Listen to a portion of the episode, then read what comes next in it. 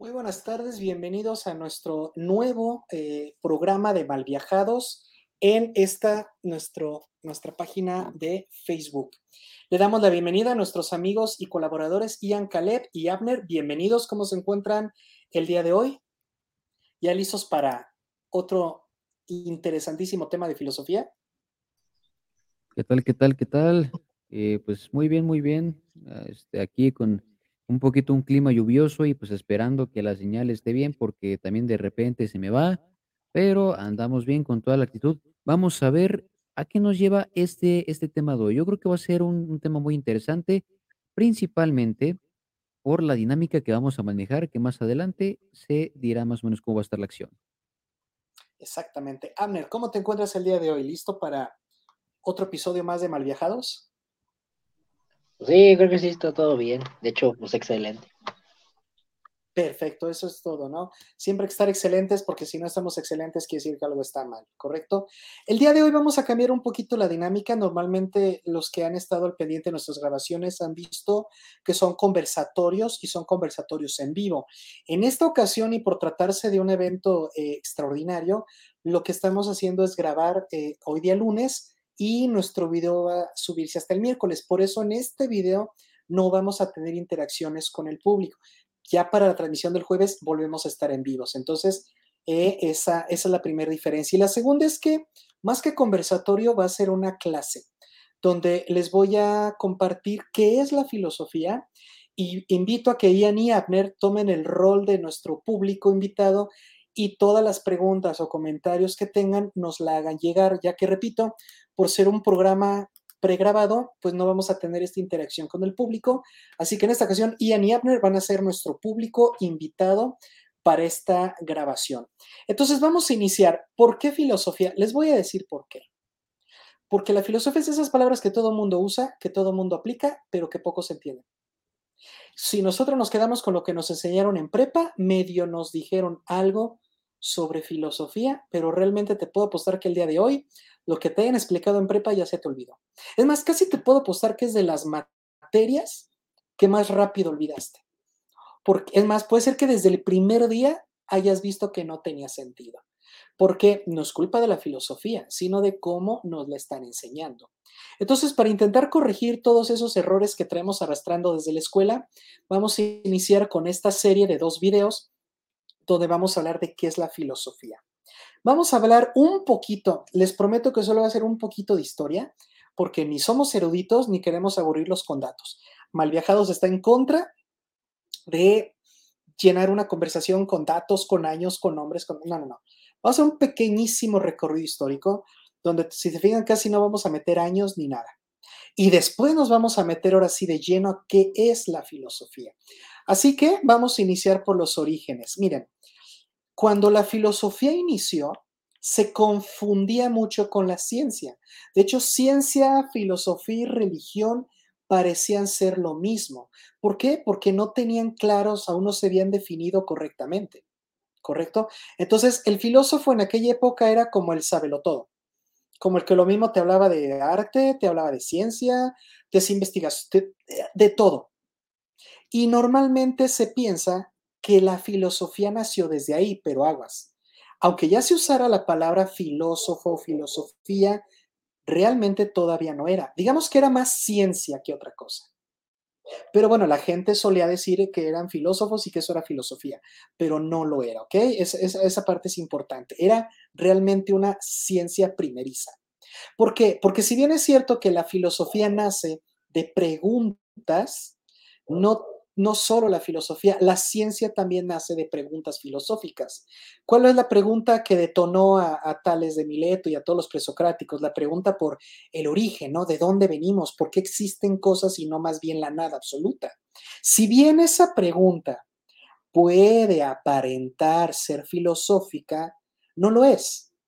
¿Por qué? Porque es una pregunta sobre el mundo y es una pregunta sobre el origen del mundo en el mismo mundo. La filosofía, eso es lo primero que tiene que quedar claro. La filosofía no estudia al mundo, al mundo natural, al mundo físico, no. Por eso tenemos físicos, por eso tenemos matemáticos, por eso tenemos científicos, químicos, biólogos. El filósofo no reflexiona el mundo físico. Entonces, lo que los presocráticos hacían de cuál es el origen de las cosas es una pregunta científica, no filosófica. Y decir que el origen era algo que estaba en el mundo físico, obviamente también es una respuesta física. No es filosofía. Pero la gente lo llega a confundir porque cree que cualquier pregunta sobre la existencia en general es filosófica. No. Que quede claro, no. La filosofía solamente reflexiona sobre el mundo cultural, conceptual, nada más. Digamos que en el universo, y cuando digo la palabra universo, y de una vez les digo que de hoy en adelante y durante toda mi vida, por lo general cuando yo uso palabras nunca las uso en términos físicos, siempre en conceptos. Entonces, cuando yo hablo del universo, no estoy hablando del universo físico, sino el concepto de universo como todo lo que hay, ¿ok? Entonces, en el universo, que es todo lo que hay, hay cosas físicas y hay cosas no físicas. Así de sencillo. Lo físico que se estudia en las ciencias. Lo no físico que le toque a la, filosofía. ¿Cuándo entonces la filosofía agarró su, su identidad? ¿Cuándo realmente dijo, me voy a llamar así y mi forma de, de manifestarme va a ser esta? Cuando la filosofía dice, ¿y si el ser humano no se comportara como el mundo? O sea, así, casual. ¿Qué tal si el mundo funciona bajo leyes, pero el ser humano no? Porque piénsenlo, ¿realmente podemos afirmar que el ser humano se comporta de acuerdo a las leyes de la naturaleza? Un ejemplo, el león cachorro, desde que nace, sabe que es un superdepredador.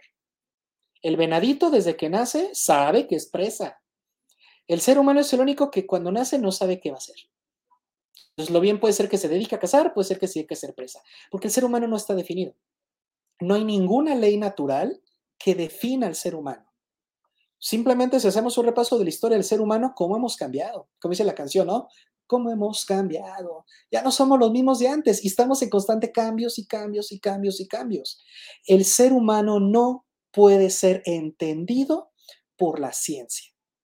Muchos estarán pensando, no sé si Abner y Ian tengan alguna pregunta hasta ahorita o estamos bien en esta parte de la filosofía no se encarga de entender más que al ser humano, pero no desde el punto de vista natural sino desde el punto de vista artificial, o sea, cultural, conceptual. ¿Cómo vamos aquí? ¿Todo claro? ¿Alguna duda, comentario? No, de momento no, profe, sí, ahorita sí está claro. Perfecto. Ian. Entonces, maestro, digamos que en esta parte prácticamente el ser humano no puede ser entendido por esta falta de identidad, por esta falta de, digamos, como de sentido en cuestión de su vida. Te voy a decir por qué no. Hay una palabra clave, naturaleza. La naturaleza física, gracias a su existencia, nos permite entender cómo funciona el mundo. O sea, si el mundo físico no tuviera una naturaleza, sería impredecible.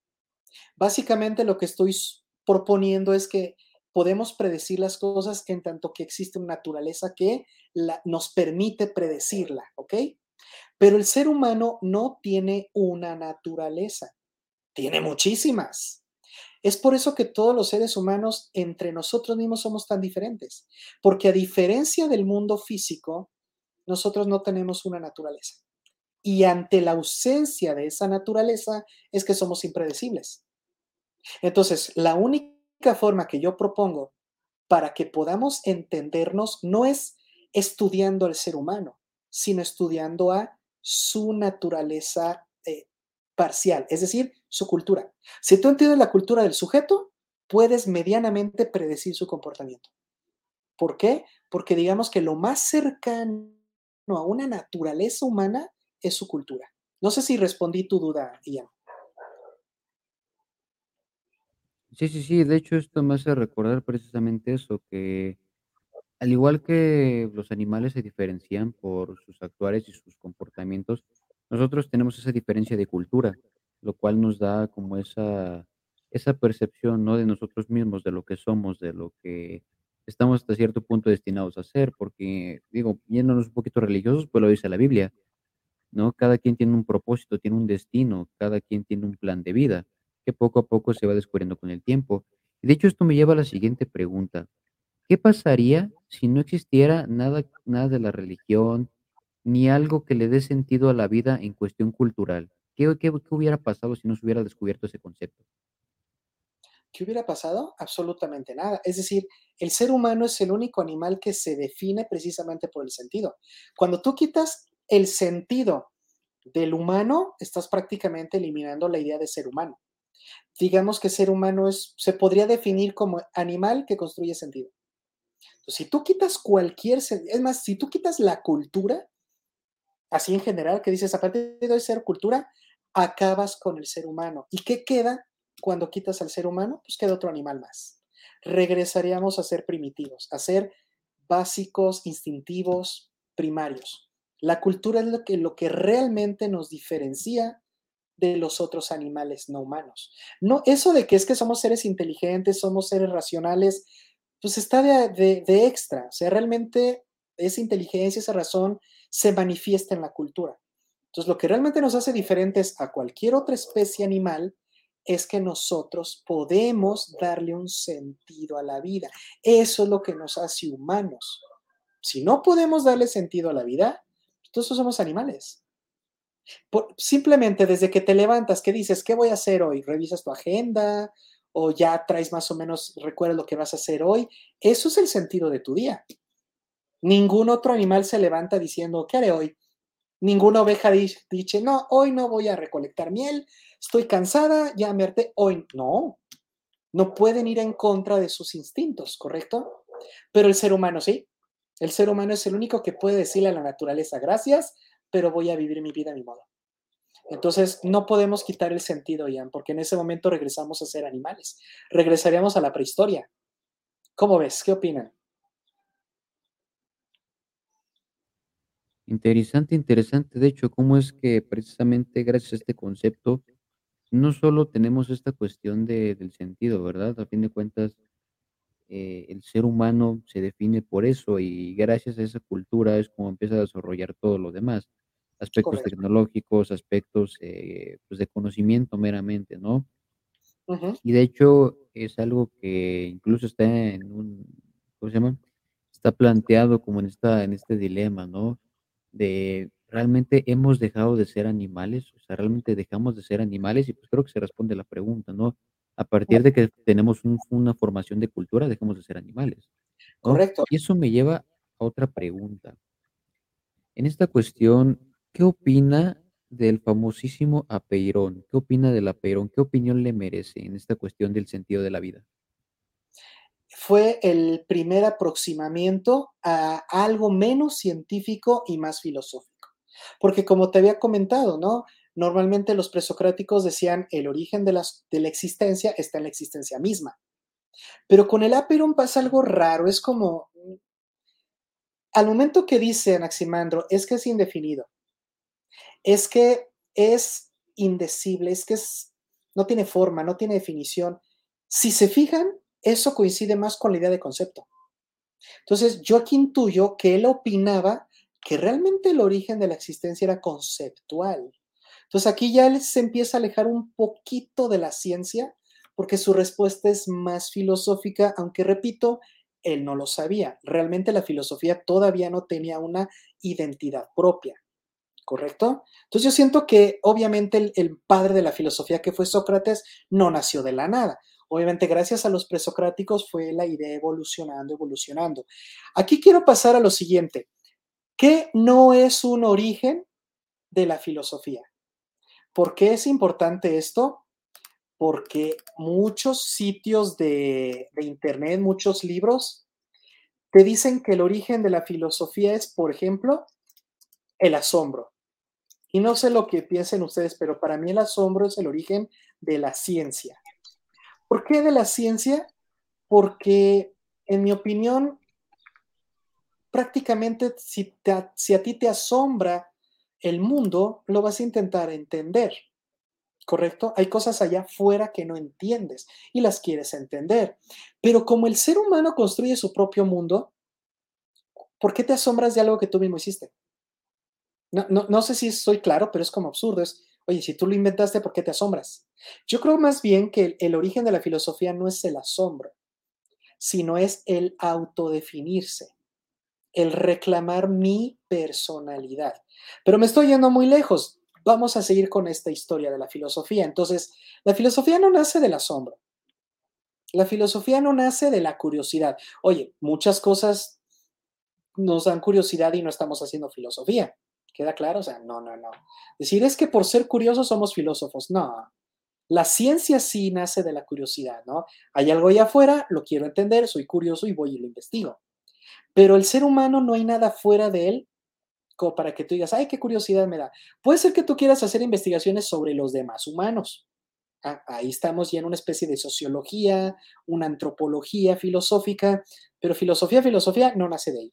Sócrates es el padre de la filosofía porque es el primero que dice, ¿saben qué? A mí me parece que nuestra personalidad no viene del mundo, sino viene de la cultura. Claro, no lo dijo así, yo ya lo estoy parafraseando y reduciendo y simplificando, ¿no? Sintetizando. Pero al momento que reclama que la filosofía es la única que nos puede ayudar a entendernos, en ese momento la ciencia y la filosofía tomaron caminos separados. Y desde ahí no se han vuelto a juntar, al menos no de manera necesaria. Si bien tenemos filósofos matemáticos y tenemos matemáticos filósofos, lo, cierto es que cada una de ellas tiene su propio recorrido, su propio camino y son diferentes. Y hasta aquí vamos a hablar de la historia de la filosofía, nada más. Cero antecedentes. Y vámonos al segundo tema. Entonces, ¿qué es la filosofía? ¿Por qué? Porque cuando tú estudias la licenciatura en filosofía, lo que hacen es enseñarte sobre filosofías, así, con ese al final, plural. Te explican otras filosofías, te las presentan, pero nunca te enseñan a filosofar. Y está bien, no es una escuela de filosofía. De hecho, lo correcto será llamarla Facultad de Filosofías. ¿Correcto? Entonces, ¿qué es la filosofía? ¿Qué es filosofar? Filosofía es filosofar. ¿Y qué es filosofar? Muchos dirán, pues es pensar, preguntarse. No es tan simple. La filosofía, para que lo sea, necesita tener un objeto de estudio y el objeto de estudio de la filosofía son los conceptos. Punto. No el mundo, sino los conceptos del mundo. Por ejemplo, tú puedes decir, yo conozco un árbol, he visto árboles, de hecho en mi casa está plantado un árbol, ¿ok? A la filosofía es como, eh, eso no lo investigamos nosotros.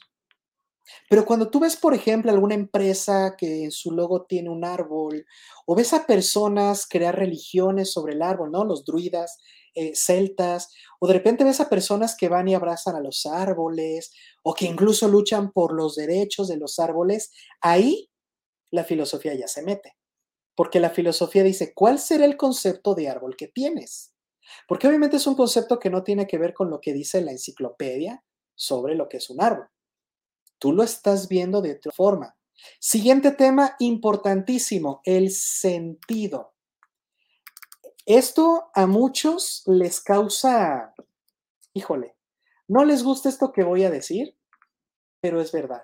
El mundo físico, que no investiga la filosofía, el mundo físico no tiene sentido, simplemente es. En otras palabras, si el sol sale todos los días no es porque quiera, no es porque él pensó, saldré o no saldré, qué sentido tiene, ay, sí, si no se nos muere. No, la naturaleza simplemente es.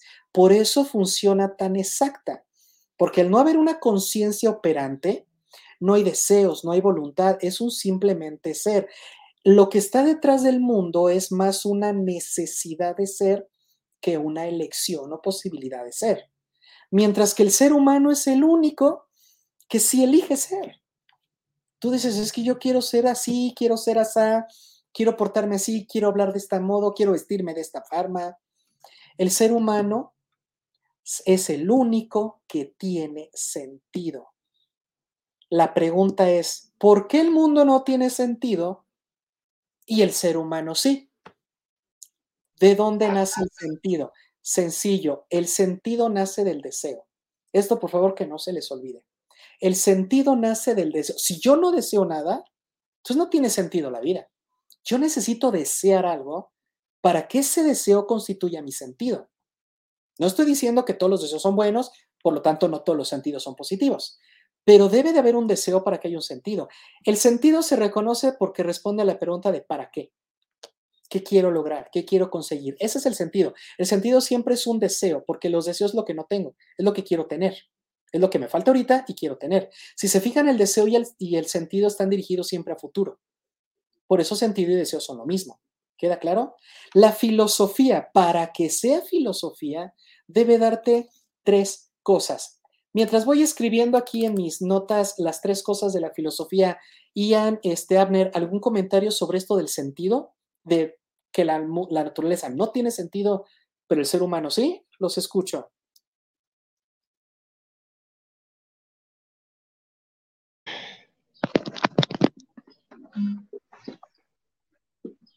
Pues, mm, pues no, de momento pues está todo claro, más y más como que agregar en lo que había dicho del deseo, porque hay otra, hay otra cosa que también se puede aplicar para. Ajá. Por ejemplo, más que deseo, pues si por ejemplo ya tienes algo, o sea, ya como empatizar o por quererlo por alguien más, ya no entraría como deseo, sino como, ¿cómo entraría maestro ese tipo de cosas?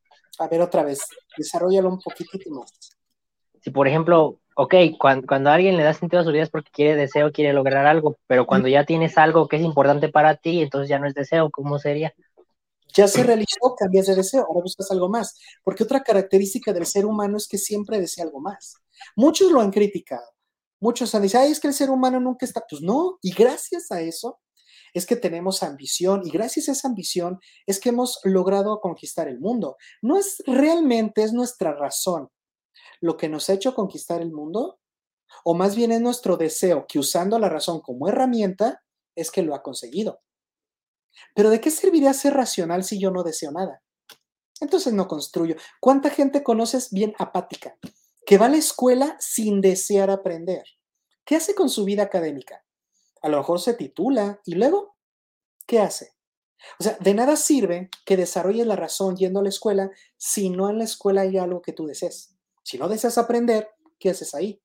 Puedes leer todos los libros del mundo. Si no deseas estudiar, si no deseas adquirir saberes, entonces, ¿qué es lo que realmente estás haciendo? No tiene sentido que seas estudiante. Y si no tiene que ser sentido ser estudiante, entonces pregúntate qué sentido tiene que estés ahí.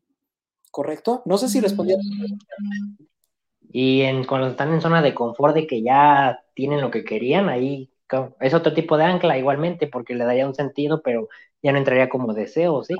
Acuérdate que para que sea deseo es algo que no tengo. Entonces, si estoy en mi zona de confort, no tengo deseos, no tiene sentido. Al momento que pierdo mi deseo, pierdo mi sentido. Si tú dices, no, es que yo deseo quedarme aquí, el término está equivocado, el término correcto no es deseo estar aquí. El término correcto es, soy muy poco ambicioso, ya me estanqué y de aquí no me quiero sacar.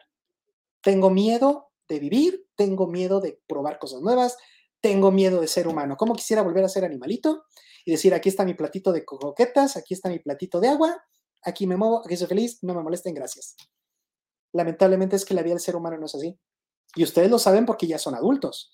Ya hay que trabajar, hay que pagar renta, hay que pagar este, servicios. Eso de ya no querer desear algo, dudo mucho que se aplique al menos en nuestro mundo, ¿no? ¿Cómo ves, Armer? ¿Qué opinas?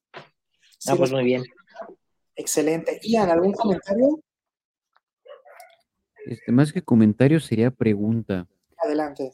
Entonces, maestro, eh, quiere decir que precisamente la filosofía ayuda a tener como este concepto o esta cuestión de la apreciación en, en, el, en el, ahora sí que en el ámbito de, la apreciación, pues del sentido, ¿no? En esta apreciación de, aquello que nosotros deseamos, ¿no?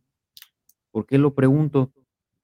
Porque yo soy de la idea, recientemente lo filosofé un poquito, que realmente la filosofía, eh, por eso es que es tan importante, porque no se enfoca, como dice, en el asombro, en el pensamiento, en el hacer la crítica, no, sino que se enfoca precisamente en dar como explicación a esto que solamente se le puede como entender de cierta forma apreciándolo y analizándolo y hasta cierto punto como, digamos, como dándole un abrazo, ¿no? Así como de que, ok, te, te acepto, te entiendo, creo en, creo en lo que, en lo que está sucediendo, ¿no? Entonces, por eso lo pregunto, ¿realmente eh, cree que esa sea como la motivación o cree que sea como la razón de que la filosofía exista, la apreciación? Vas muy bien, creo que estás comprendiendo perfectamente esto. Mira, solo que lo voy a decir en otros términos, ¿eh? no estás mal, pero lo voy a decir en otros términos. Hace rato mencioné que el mundo físico no tiene sentido, ¿correcto? Entonces, al no tener sentido, no podemos controlar al mundo. El mundo simplemente es y nosotros nos enriquecemos de él, usamos lo, que el mundo, por ejemplo, si tú piensas un celular, dices, es que el ser humano inventó el celular. Sí, pero cada pieza del celular pertenece al mundo físico. Y cada correcto funcionamiento de ese celular es por leyes físicas. Esa no la inventamos nosotros. Digamos que el ser humano es creativo, toma lo que ya existe en la realidad y lo une, ¿correcto? Pero, ¿qué ocurre con el mundo humano cuando decimos que, no, que el ser humano sí puede tener sentido? Todo lo que tenga sentido se puede controlar.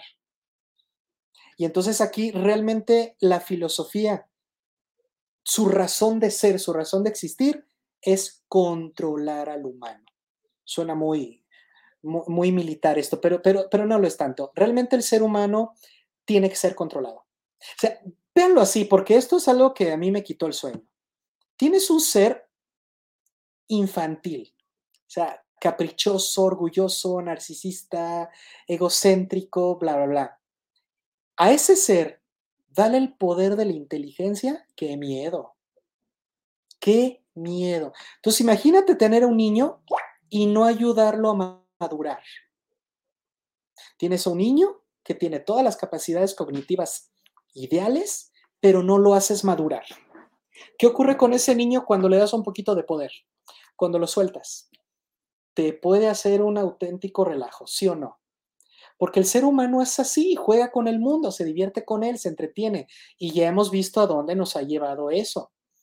Ya casi nos lo acabamos el planeta, ¿qué pasa? ¿Correcto? Jugamos muchas veces con el planeta porque no maduramos, somos muy infantiles. Entonces el ser humano es muy peligroso, sencillo. ¿Quiénes hacen guerras? Los humanos. ¿Quiénes talan bosques? Los humanos. ¿Quiénes contaminan el, contaminan el planeta? Los humanos. Los seres humanos somos muy peligrosos. Y si te estás preguntando, ¿todos? Entonces tú estás a favor de, de pensar que los humanos son una plaga? No. Los humanos infantiles sí. Porque los humanos que maduran, todo lo contrario. Enriquecen al planeta. Realmente hacen de esto un mejor lugar para vivir. Entonces, digamos que el ser humano es peligroso por eso. Porque tiene inteligencia y, le da rienda suelta a sus deseos. Entonces, si un niño no madura, es peligroso para ti, para los demás y para el planeta mismo, ¿no? Porque provoca guerras, provoca pleitos. A ver, yo te pregunto, ¿cuántos asesinatos conoces entre animales? ¿Pero entre humanos? ¿Los animales tendrán feminicidios y los humanos? Violaciones de... O sea, eso es muy humano. ¿Por qué? Porque al no madurar le das rienda suelta al poder. Y luego con eso de que a los 18 años se supone que ya, por lo menos en México, eres adulto y puedes hacer lo que quieras, peor tantito, a los 18 años, ¿qué madurez tenemos? Entonces, de lo que se trata la filosofía es de controlar al sujeto. ¿De qué modo? Ayudándolo a madurar. La filosofía, como dice Cian, nos ayuda a apreciar lo que somos para darle cumplir con el control y entonces sí madurar. Y al momento que maduramos, dejamos de ser una amenaza y nos convertimos en la posibilidad de mejora, de desarrollo, nos volvemos la mejor versión de nosotros. ¿Y qué es el control? Aquí no me dejarán mentir, estoy basado en el vector. Todo vector tiene dirección, magnitud y sentido. La vida es igual. El ser humano madura cuando a través de la filosofía toma una dirección, norma su comportamiento y le da un sentido a lo que hace. Eso para mí, y es lo que quiero compartir con ustedes, eso para mí es la filosofía. La filosofía solo es si te da una dirección, si te da normas de comportamiento y le da un sentido a lo que estás haciendo. Si no cumple con las tres, para mí no es filosofía. Son discursos bonitos, son eh, extravagancias culturales, intelectuales, pero no sirve porque no es filosofía. ¿Qué opinan de esto, de exigirle a la filosofía estos tres elementos? ¿Qué opina? ¿Quién quiere iniciar? Pues de hecho, profe, yo quería agregar algo porque siento que también la filosofía sirve para ofrecer otro tipo de respuestas. Correcto, pero si te fijas, ya te estás yendo a lo del problema. No se te olvide eso, porque más adelante vamos a ver qué es un problema. Y ahí es donde tu comentario es preciso, es perfecto, encaja muy bien. Pero hasta ahorita, hasta ahorita. adelante. Hasta ahorita, hasta ahorita de lo que ha mencionado. Pues, pues, sí, de hecho sí, profe, pues de hecho puede verlo simplemente con los años de cómo el ser humano ha sido manipulado, principalmente con la forma en la que se deja manipular por ideologías. De hecho, esto se ve desde hace muchísimos años. Simplemente cuando les decían hace muchísimos años que tuvieran familia, que era lo mejor del mundo, y ahora es al revés, y en un futuro, cuando haya población baja, van a hacer lo mismo y van a volver a manipularlo. Claro, cuando realmente el que debería decidir si tiene o no es el humano. Pero si yo estoy viendo que hay mucha gente, o sea, ¿Qué pasa si yo veo que no tengo mucho dinero, que vivo solo, que no he logrado encontrar una relación formal seria, estable, no me siento maduro y se me ocurre tener un hijo? Eso, ¿qué tan maduro o qué tan infantil suena? Entonces, ¿qué pasa si yo tengo hijos por aburrición? Mira, solo hay una razón, solo hay una razón para tener hijos y es el amor. No hay amor. Nice, nice. Entonces, ¿para qué tienes hijos? No los vas a amar, no los amas, ¿para qué los tienes? Entonces, ahí lo que estoy haciendo es ver cómo con este ejemplo, hacerte entender, público hermoso, que tú no te puedes comportar de manera natural, tú sí puedes elegir. Mientras que los pobres animalitos no pueden abortar, simplemente es, pues andaba yo, ¿cómo dicen? Andaban en celo y pues se cruzaron y aquí está la camada. El ser humano tiene el poder de controlar su vida al momento que dice, pues si quiero no tengo hijos. Y critíquenme, pero es una decisión que yo tengo.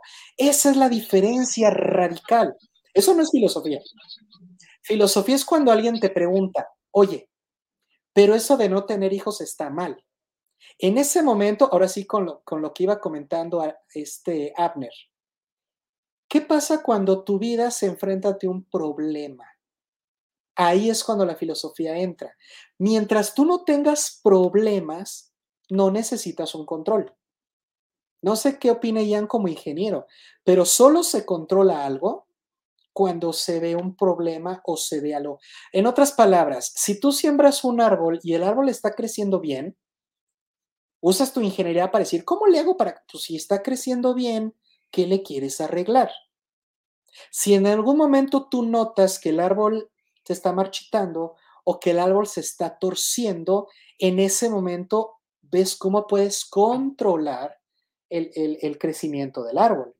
Entonces, si tú tienes un ser humano que está creciendo bien, que está equilibrado, que emocional y mentalmente está sano, no necesitas filosofía. Va bien. Y hay muchas personas que pueden vivir y morir así, sin necesidad de filosofía. Y se vale. Pero ¿qué ocurre con un sujeto que se encuentra ante el problema de cómo ser. Mi familia me dice que sea de un modo, la sociedad me dice que sea de un modo, pero yo como que quiero ser de otro. ¿A quién le hago caso? Ahí ya tenemos un problema. Necesitamos controlar para que el problema no se nos salga de las manos. Y es en ese momento donde la filosofía se vuelve necesaria. No todos necesitamos control, pero muchos sí. Entonces, cuando necesitamos control, surge la filosofía. Adelante, Ernesto. De hecho, quería complementar también algo que había dicho de lo de que el ser humano pues tiene su control y puede decidir, ¿sí recuerdo? Correcto, sí. Pero es que un problema que se está dando mucho es que también para a los instintos les están dando muchas libertades y eso es malo, la verdad, porque puede dañar tu control y puede ser merced de estos mismos.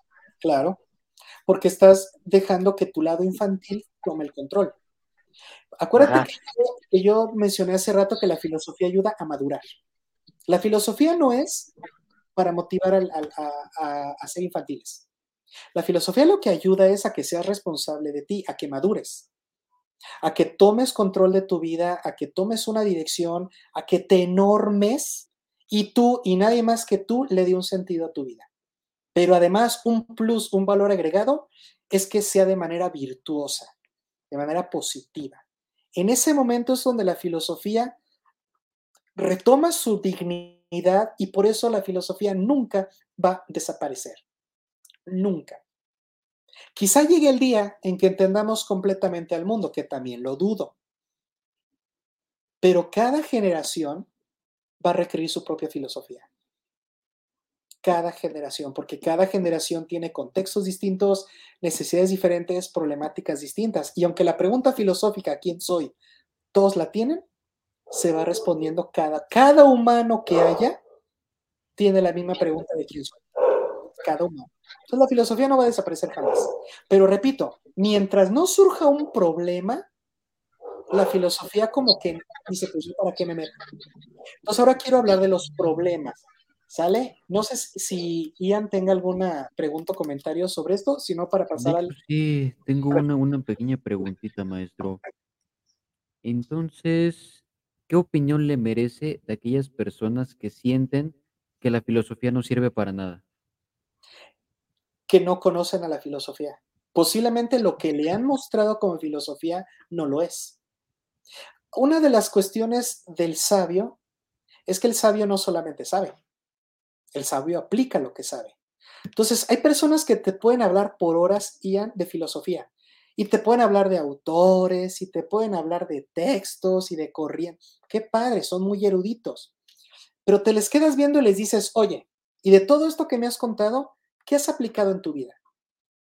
¿Qué crees que te van a decir? No, pues, no. Estoy todavía entendiendo a Nietzsche. Ya cuando lo entiendo, lo aplico. Uh, eso no es filosofía. Eso es ser erudito en filosofías. Eso es ser conocedor de filosofías. Pero para que tú te vuelvas filósofo, tienes que aplicarlo.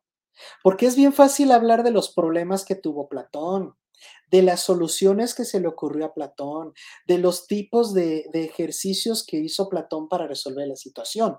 Perfecto. ¿Y tú? ¿Cuáles son los problemas a los que te enfrentas?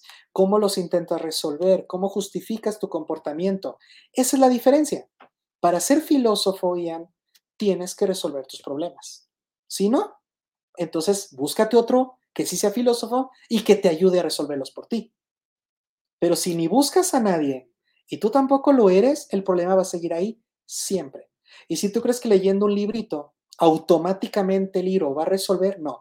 Y esto me lleva a algo importante. Hay una cosa llamada metafísica, que si bien es cierto que esa palabra ha ido cambiando sus acepciones a lo largo de la historia, en este momento, o al menos en esta grabación, vamos a entender metafísica como una especie de filosofía universal o un sistema filosófico que lo, intenta abarcar todo o lo más posible.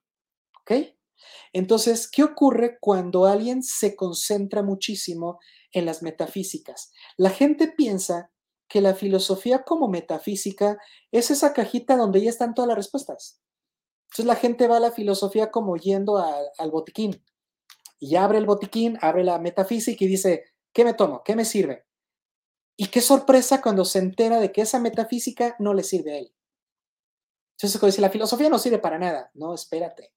Claro que sirve. Pero tú quisiste llegar a la filosofía solo o con un filósofo. Entonces, yo lo que les recomiendo a la gente que piensa que la filosofía no sirve, no sirve porque tú no eres un filósofo y está bien, pues, no es obligación de todo serlo. Acude a un filósofo que te ayude a entender que sí es útil. Y no solo te va a ayudar a entender en la parte teórica, va a ayudarte a resolver tu situación. Y ahí es donde dices, ah, sí, cierto, mira, la filosofía sí es útil. La metafísica quizá no, porque exigirle a la metafísica que tenga todas las respuestas es imposible. Lo que sí hay que hacer es buscar las respuestas cada uno. La filosofía también es personal, no todo es metafísica. No sé si respondí a tu pregunta, Ian. Sí, sí, y es que bueno, también lo pregunto porque me he topado con muchísima gente, incluso en mi familia, que dicen, ah, es que la filosofía no sirve, que porque nada más te confunde y nada más te hace bolas. Entonces yo creo que al menos desde mi perspectiva, habría que empezar a ver a la filosofía con otros ojos, ¿no? Y eso me lleva a una pregunta que digo, creo que a lo mejor más adelante la va a responder. Eh, ¿cómo cree que deberían demostrarnos la filosofía? Aparte de lo que ya mencionó, ¿cómo cree que nos lo deberían de plantear? ¿Cómo cree que lo deberían demostrar la filosofía? Escuela. En, en todo en general, tanto en la escuela como en, en, digamos, así como en conversatorios de este tipo y así. ¿Cómo cree que nos lo deberían demostrar? Cero historia, nada de ver autores, nada de hablar, nada de ver textos, cero historia. Así como lo hicimos ahorita, un una pequeñísima introducción histórica, leve, y se acabó. ¿Por qué? Porque entonces termina siendo historia de la filosofía. Es como si tú dices, a ver, ¿qué pasa cuando tú estudias matemáticas? Llegas directamente a la aritmética, ¿no? Sumas y restas para empezar, ¿correcto? No te explican, miren, el número surgió en bla, bla, bla. Y ¿Por qué no nos enseñan eso? ¿Por qué no nos enseñan historia de los números? ¿Por qué? Pues porque ¿qué tiene que ver? Yo uso la matemática para resolver problemas. Bueno, la filosofía tiene que ser enseñada así, no como una historia, sino cómo funciona la filosofía, cómo se aplica. Entonces, en mi opinión, lo primero que yo haría, de hecho voy a borrar este subtítulo de problema y voy a empezar entonces ahora sí mejor con cómo iniciaría yo una clase de filosofía a nivel universitario, como sea. Yo empezaría explicando el concepto. Todos los filósofos del mundo, todos los filósofos, o bueno, si no quieren que exagere, al menos los occidentales, trabajamos con conceptos. ¿Saben qué es lo, curioso? Que si tú agarras a cualquier estudiante de licenciatura en filosofía y le dices, oye, ¿Es cierto que el filósofo trabaja con el concepto? Claro que sí, con eso trabajamos. Ah, ok. ¿Qué es un concepto? ¿Qué te va a decir? Eso es una idea. Ajá. ¿Y? A ver, vamos a hacer el ejercicio. Ian, ¿qué es un concepto? No se vale googlearlo. ¿Qué es un concepto? Este, bueno, tengo entendido que un concepto, este, un concepto es algo así como una descripción, un, un análisis de algún tema o de algún, este, algún objeto, de alguna cosa. No, no, no, esa es una definición. Este, Abner, ¿qué es un concepto? Eh, pues la verdad, a ver, voy, a intentar improvisar a ver si latino. Esos mal viajados, tú mal viajate, ¿ahora dónde te lleva? Yo creo que un concepto es como, ay, perdón, un concepto es como, digamos, como intentar interpretar o proyectar como tal, ya sea de una cosa, hablar de una cosa, o proyectar algo similar, relacionado con la definición, pero darle como un significado. No. ¿Se dan cuenta? Claro, ustedes no son filósofos, pero te apuesto que un filósofo estudiante tendría también un poquito de batalla para decir que es un concepto. Pero ¿recuerdas que hace rato preguntaste por el apeiron? Dije que era lo más similar a un concepto. Miren, antes de explicar qué es un concepto, tengo que explicar lo siguiente. El ser humano tiene un cuerpo. El cuerpo percibe. ¿Sale? ¿No hay dudas? Tiene un espíritu. El espíritu siente. Y tiene una mente. La mente no percibe, la mente no siente, la mente interpreta. Vamos bien hasta aquí. Entonces, como el cuerpo percibe, solo puede percibir a través de sus cinco sentidos. Por lo tanto, solo puedes imaginar lo que percibas. Si no lo has visto, no lo puedes imaginar. Si yo te digo, imagínate un Triceratops, va a decir, ¿qué es eso? Sonosaurus, a decir dinosaurio. Pues, no sé cómo, no lo puedes imaginar porque jamás habías visto uno. Incluso estás diciendo, pero profe, si los unicornios no existen, ¿cómo los imaginaron? Imaginaron un cuerno de la nutria, imaginaron un caballo y los juntaron. Pero esa mezcla, esa imagen, viene de cosas que percibió. No las percibió juntas, las unió en su imaginación, pero no puedes imaginar algo que no hayas percibido. ¿Vamos bien? Los conceptos, chan, chan, chan, chan, no se pueden imaginar. ¿Por qué? Porque no se pueden percibir. Por ejemplo, el concepto de amor. A ver, sal a buscar al amor a la calle y dime qué forma tiene. Consígueme un árbol de amor. Vamos a hacer una máquina así como la que hace tortillas, o una máquina para hacer amor. No se puede. Los conceptos no existen en la realidad física. Los conceptos no se pueden imaginar porque no se pueden percibir se pueden sentir y se pueden interpretar, o vaya, se pueden sentir y se pueden entender. Sencillo, pero no percibir. El amor tú lo puedes sentir. Es decir, es que me abrazó y sentí, claro, el amor se siente. Y es que sabes que yo entiendo que sin ella, me, claro que lo puedes entender. Pero lo puedes imaginar. Es decir, antes de conocer a esa persona especial, ¿podías imaginarte cómo era? Pues si nunca la habías conocido y no sabías que iba a ser el amor de tu vida, pues cómo. Entonces, que quede claro, los conceptos no se pueden imaginar. Y entonces es que hay un problema que a muchos les cuesta trabajo entender. Por eso es que te digo que yo así empezaré las clases de filosofía. Me digan, a ver, a ver, a ver, a ver. Entonces, ¿cómo puedo tener en mi mente cosas que no tienen forma? ¿Cómo puedo entender algo que no se imagina? Muy sencillo. El ser humano inventó una figura literaria maravillosa que nos permite imaginar lo que solo se puede entender. Y esa figura es la metáfora. Entonces, gracias a la metáfora es que nosotros podemos, digamos, imaginar, entre comillas, aquello que no, se, que no tiene una imagen. Una vez que aclaré esto, ahora sí procedo a explicarte qué es un concepto. Imagínate, voy a usar una metáfora, aclaro, es metáfora. Imagínate un océano inmenso y tú estás en tu lanchita ahí en medio y para donde voltees no ves nada más que agua. No sabes dónde inicia, no sabes dónde termina. Es más, hasta crees que el agua es infinita. Eso es un concepto. Por eso se parece mucho al Apiron. El concepto no tiene forma definida, no tiene fin. Cada generación le va aumentando cosas a los conceptos. Un concepto puede iniciar así y con el correr de los tiempos termina siendo un monstruo. El amor, por ejemplo, no era lo mismo el amor en los tiempos de Platón al amor ahora. ¿Qué hubiera dicho Platón de Felices los Cuatro de Maluma? ¿Qué hubiera dicho Platón de poliamor? ¿Qué hubiera hecho de los free, de los amigos con derechos, por no decir otros más vulgares, ¿no? No malos, solo vulgares. A lo que voy es esto. El amor es un claro ejemplo de cómo el concepto ha ido creciendo, creciendo, creciendo, evolucionando, evolucionando. Simplemente a lo mejor nuestros abuelos pensaban, es que el amor es entre dos. Y te apuesto que ahorita ya hay personas que digan, ah, no necesariamente entre dos, ¿cierto? ¿Por qué? Porque el concepto siguió creciendo. Entonces, los conceptos no se pueden abarcar completamente. El filósofo trabaja con conceptos. Segundo, metáfora. Imagínate que en esta lanchita te da sed. Tienes la necesidad de tomar agua. Agarras tu cantinflora, la sumerges, agarras una porción de agua, ¿correcto? Y te la bebes. Eso se llama definir. La definición no agota el concepto solo selecciona una parte del concepto. En la metáfora, ¿por qué agarré agua? Porque tenía sed, tenía la necesidad de beber.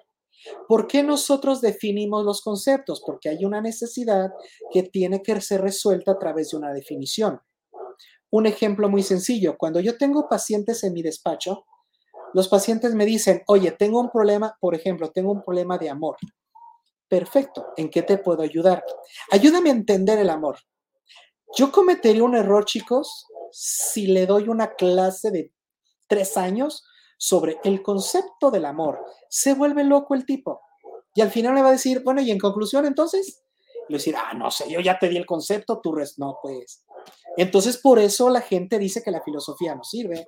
Por eso dicen que la filosofía confunde. O sea, si tú quieres enseñar filosofía aventando los conceptos así, al y se va, pues claro que la filosofía es inútil y hasta ridícula y hasta tonta, porque la filosofía no es coleccionar conceptos, es ayudar a definirlos para resolver una situación. Digamos que el filósofo es el experto en conceptos, pero sobre todo es muy hábil para definir. Entonces vamos a suponer que mi paciente me dice, es que yo tengo un problema de que eh, me gustan dos. Ah, perfecto. Entonces necesitamos definir el amor de acuerdo a la situación que me comentas. Entonces, de todo lo que yo como filósofo, que tampoco conozco la totalidad del concepto de amor, pero te conozco un poquito más que tú, de ello te voy a ayudar seleccionando ciertos elementos para definir lo que el amor es para ti. Ahí es cuando la filosofía se vuelve útil. ¿Qué es lo que un filósofo hace? Definir. Suena muy simple, pero tiene su chiste. No es tan fácil definir.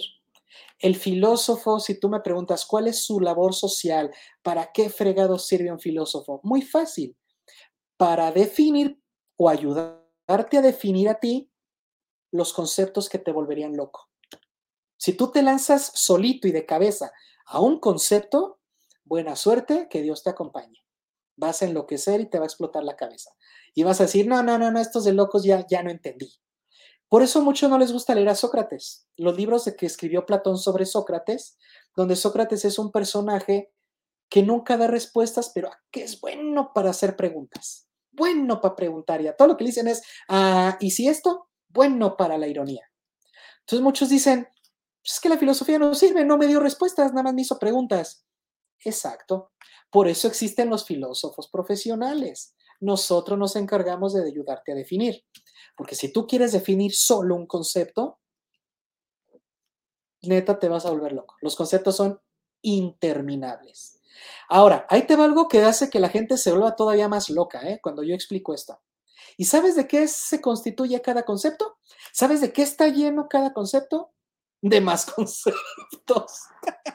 Entonces, si tú dices el concepto del amor, voy a usar palabras. ¿Y qué crees? La palabra que use refiere a otros conceptos. Simplemente filosofía. Filosofía significa amor a la sabiduría. Dos palabritas, amor, sabiduría. Bueno, para definir el amor, necesito el concepto de amor, pero para tratarte también necesito el concepto de sabiduría. Entonces, fíjate, tú querías definir a la filosofía. ¿Cuál es el concepto de filosofía? Amor a la sabiduría. ¿Y cuál es el concepto del amor? Es respetar. ¿Y cuál es el concepto de respetar? Ah, es aceptar. ¿Y cuál es el concepto? O sea, cada concepto está lleno de conceptos. Por eso la gente se vuelve loca cuando dice, ¿eso es ser filósofo? O sea, es entender que un concepto que no tiene fin, que no se puede imaginar, que no se puede representar, está hecho de cosas que no se pueden imaginar y que no se puede representar. Exacto. ¿Y no se vuelven locos? No. Porque para eso nos entrenan, para eso nos preparamos. Digamos que el filósofo es ese hábil marinero que es capaz de surcar las aguas, los océanos, sin hundirse, sin ahogarse sobrevive a ese vasto océano que es el concepto.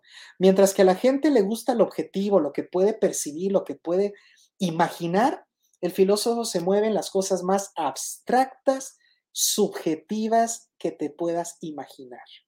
Por eso, no, espero no sonar muy payaso, muy, pero la filosofía tampoco es para todos. Hay personas cuya naturaleza no les permite filosofar. ¿Necesitas realmente tener una capacidad de abstracción? ¿Realmente necesitas tener la habilidad, eh, la capacidad para moverte en cosas abstractas, bien subjetivas? Si no, ni lo intentes, te vas a volver loco. Mejor, como te digo, contrátame y con mucho gusto yo me meto a, a esas ondas subjetivas y abstractas. ¿Qué opinan del concepto y la definición? Así es como yo empezaría a enseñar a filosofar. Trabajamos con conceptos y lo que hacemos con ellos es definirlos. ¿Qué opinan de esto? Y si se fijan, nada de historia, no metimos nada de textos, nada de autores. ¿Qué opinan? El primero que quita el micro, ese habla. Listo, Ian. Este, bueno, eh, en este caso, voy a hacer una pregunta. Y en, este, en esta cuestión de los conceptos y las definiciones, maestro, ¿usted cree que la ignorancia es buena o es mala? La ignorancia es el primer paso. Si yo no creo que no sé, significa que creo que sé. Si creo que sé, no soy ignorante. Por lo tanto, para mí no hay un problema. Entonces la filosofía no, no es necesaria. Tiene que haber una ignorancia para que entonces yo vea que estoy ante un problema soy ignorante de cómo resolverlo. Es más, a veces soy ignorante hasta del problema que tengo. Sé que algo está mal, sé que algo no cuadra, pero hasta del problema en sí soy ignorante. Entonces, la filosofía acude como respuesta a los sabios. Mira, el sabio no es ignorante porque el sabio sabe. Suena muy bobo, discúlpeme, pero así de sencillo es. El sabio sabe. El ignorante no sabe. La filosofía está en medio.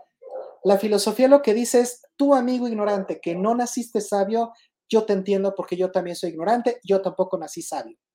Pero yo me dedico a estudiar a la sabiduría. Y voy, y voy tratando de entender cómo funciona la sabiduría para poder bajarla para que tú y yo nos volvamos sabios. Aunque sea sabios de segunda mano, pero sabios. Entonces, la los filósofos no son sabios, estudian la sabiduría. Dicen, bueno, porque este tipo es feliz, no lo entiendo. Bueno, vamos a estudiar su saber para ver de dónde viene su felicidad.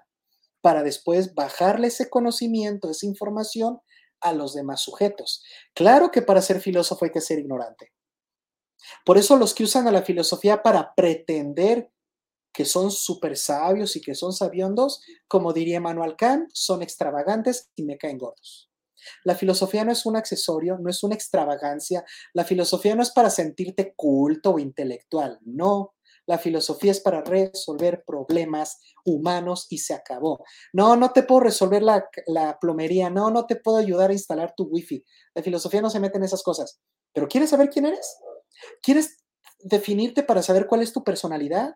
¿Quieres retomar la seguridad y reclamar tu libertad de ser quien eres? Ahí sí, ni el mejor técnico del mundo te va a ayudar, ve al filósofo. Entonces, la filosofía es para la gente que no sabe qué hacer en términos humanos. En términos físicos, tenemos muchísimos profesionales. ¿Y qué ocurre cuando no hay filósofos? ¿Qué es lo que la gente normalmente hace cuando tiene este problema, pero no sabe de la existencia de filósofos? Pues se va al psicólogo, que con todo respeto, gracias por hacerles el paro, pero los psicólogos no son sabios ni son filósofos. Entonces, ir al psicólogo es un error cuando tu problema es, es existencial. Si es de otro tipo, seguramente el psicólogo te puede apoyar. Si es algún trastorno, alguna cuestión más eh, a, nivel este, de comportamiento o a nivel este, ya incluso fisiológico. Pero si es algo que si es un problema de conceptos, ve al filósofo. Por eso Malviajados tiene como uno de sus primeros objetivos decirle a todo el mundo, darles la noticia a todo el mundo que ya empezó algo llamado filosofía profesional, que ya hay filósofos que están trabajando, que tienen su negocio, donde se dedican precisamente a resolver problemas conceptuales. Ya no tienes que ir al psicólogo, no es necesario. Y con todo respeto, el filósofo sí está preparado para el concepto, el psicólogo no. Entonces le agradecemos a los psicólogos que mientras que los filósofos se hacían patos, no sé dónde andaban, andaban desapareciendo, los psicólogos hicieron el gran paro de atender a todas estas personas. Pero ya hay una nueva corriente de filósofos que están ya queriendo tomar su lugar como profesionistas de los conceptos y resolver las crisis conceptuales de los sujetos. Ya existe, repito, esta nueva generación de filósofos profesionales, que no vemos a la filosofía como una historia, sino que vemos a la filosofía así. Hay un problema, requiere, es un problema conceptual, requiere una solución conceptual, le entramos. Eso es un filósofo. No sé si respondí tu pregunta, Ian. Sí, sí, sí. Este, y de hecho también me lleva a la siguiente pregunta. Eh, en esta cuestión del concepto, entonces podríamos definir que, bueno, no, mejor dicho, se podría decir que eh, así como el universo, la filosofía puede llegar a ser infinita o si tiene algún, algún, alguna pared que diga hasta aquí. Es infinita gracias a que no hay una sola naturaleza humana. Si hubiera una sola, te apuesto que la filosofía ya hubiera encontrado. ¿Por qué la psicología todavía tiene también estos problemas? Porque la filosofía y la psicología estudian al mismo sujeto, ¿correcto? Estudiamos al hombre. Y los dos estudiamos a la mente del hombre, desde posturas distintas, pero estudiamos lo mismo, ¿correcto? ¿Y por qué ninguna de las dos, ni la psicología ni la filosofía van a desaparecer nunca? ¿Por qué? Porque no hay una naturaleza humana. No hay una. Si hubiera una, todos seríamos iguales, por lo tanto, resuelves la naturaleza de uno, resuelves la de todos. Pero el hecho de que hay naturalezas humanas distintas es muy similar a decir que los seres humanos somos conceptos. Velo así. Te invito a ti, Jan, invito a Abner y a todos los que nos estén, eh, bueno, nos vayan a ver después, a que piensen esto. Un ser humano es un concepto que camina. Punto. Y como cada concepto es infinito, cada humano dentro de sí mismo es infinito. Por eso frases como, es que nunca nos conocemos realmente, tiene todo el sentido del mundo. Claro que no nos conocemos completamente porque somos un concepto inagotable. Y si tú piensas, es que yo ya me conozco al 100, nunca vas a llegar porque necesitamos ignorancia, necesitamos humildad para decir, mira, medio me conozco, pero seguro hay muchas cosas de mí que todavía no descubro. Sobre todo porque vivimos reprimiendo tanto, cancelando tanto e ignorando tantas cosas de nosotros, que es más lo que ignoramos que lo que sabemos. Por eso la filosofía no va a desaparecer jamás. Es infinita, porque trabajamos con cosas que son infinitas. Es como la matemática. Los números son infinitos, ¿correcto? Al menos en base 10 son infinitos. Por lo tanto, la matemática no desaparece jamás. La filosofía no desaparece jamás porque trabaja con conceptos y no solo son infinitos, ¿eh? espérate, van creciendo cada generación. Entonces, no solo nunca van a acabar, se siguen volviendo, con, cada vez le agregan cosas nuevas. Entonces, ¿por qué para mí es un error enseñar filosofía de manera histórica? Porque con todo respeto, la situación a la que se enfrentó Platón es muy distinta a la situación de México. Los tiempos que vio Platón son muy diferentes a los nuestros. Entonces, si tú no me vas a enseñar a Pen cómo pensó Platón y nada más me vas a soltar su filosofía así, como si fuera un comercial, sin realmente ver a la filosofía como una ciencia, entonces no me interesa. La filosofía tiene que mapear. Si tú me preguntas qué es lo que un licenciado en filosofía debe hacer, debe mapear las estructuras cognitivas del filósofo. Debe de agarrar un pizarrón y decir, a ver, chavos, ahí les va un mapeo de la teoría de, la, de la línea de Platón y empezar a ver cómo un concepto se relaciona con otro y crear una estructura de conceptos. Cada filósofo es una estructura de ideas, una estructura de conceptos y definiciones que se sostiene. ¿Por qué un filósofo puede tener una estructura de filosófica que no se caiga? Porque hay filosofías que han perdurado siglos y no las derrumban. Y el filósofo no está vivo para defenderla. Su filosofía se defiende sola. ¿Por qué no hemos podido acabar con ciertas filosofías? ¿Por qué funcionan tan bien esa estructura? Muy sencillo. Ian, como ingeniero lo sabes. Y, sobre todo, Abner, aquí es muy importante porque en administración, que estás muy, muy relacionado con esto, se maneja mucho la idea de la estructura organizacional. Fíjense bien, si una estructura funciona, significa que hay un sistema. Sencillo. Si tienes una estructura que no está funcionando, no necesariamente cambia la estructura, modifica el sistema el sistema está fallando. Por ejemplo, veamos a la computadora Windows. Windows es un sistema operativo. ¿Por qué a veces falla la computadora? Porque el sistema está mal, provoca que la estructura de la computadora falle. Dice la computadora, pero está bien ensamblada, mira, tiene, tiene buena tarjeta madre, tiene tarjeta de video, tarjeta de sonido, tiene su chip. ¿Por qué falla? Porque el sistema no logra mantener la estructura funcionando. Entonces, estructura y sistema son fundamentales. ¿Qué es lo que un licenciado en filosofía, un maestro de filosofía debe de hacer? Esto bien. No enseñar historia de la filosofía, sino ayudarte a entender cómo es que el sistema de tal autor logró que su estructura conceptual funcionara. Y no solo funcionara en su época, puede incluso ser recuperada y funcional en este momento. Porque si lo único que haces es decirme, Planto dijo esto, esto y esto y esto. ¿Y por qué lo dijo, profe? Pues no sé, pero lo dijo. Eso es un pésimo maestro de filosofía. No me sirve, eso no es filosofía. Eso es repetir como periquito lo que dice la enciclopedia. ¿Cierto o no? Para mí la filosofía no se enseña de manera histórica.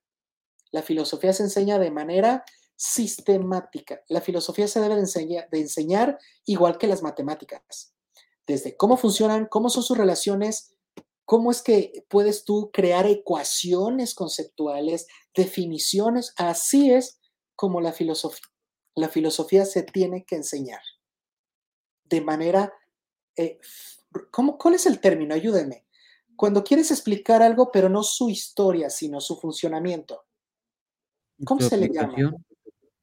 No, no, no, pero, pero hay algo más. No, su funcionamiento. Por ejemplo, si te piden, ¿qué es una motocicleta? ¿No? Tú puedes decir, ah, es un medio de. No, no, no.